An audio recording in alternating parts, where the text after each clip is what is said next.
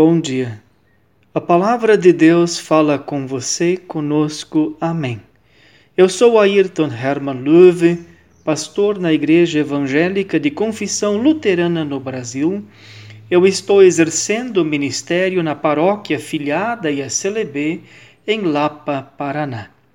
O texto das senhas diárias de hoje deixa a conjunção coordenativa mas fora ele apenas contempla a segunda parte de Levíticos 19, 18, que diz: Amarás o teu próximo como a ti mesmo. Eu sou o Senhor. Na explicação, eu vou levar em consideração todo o versículo no qual lemos: Não te vingarás nem guardarás ira contra os filhos do teu povo, mas amarás o teu próximo como a ti mesmo. Eu sou o Senhor.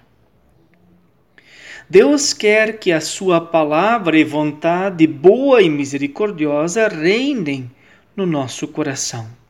Melhor, que Ele em temor, amor e confiança em Deus, o Senhor, acima de tudo, seja generoso, pacífico, misericordioso, longânimo, compassivo, gracioso.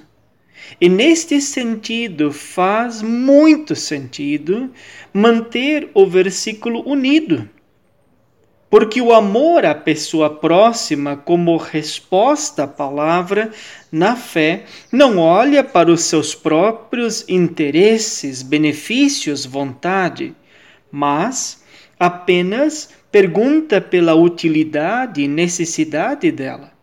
Em suma, o próprio Decálogo prescreve ao povo da fé, a cada membro renascido pela palavra, como culto supremo, o temor, a fé e o amor a Deus acima de tudo, toda a gente, todas as coisas.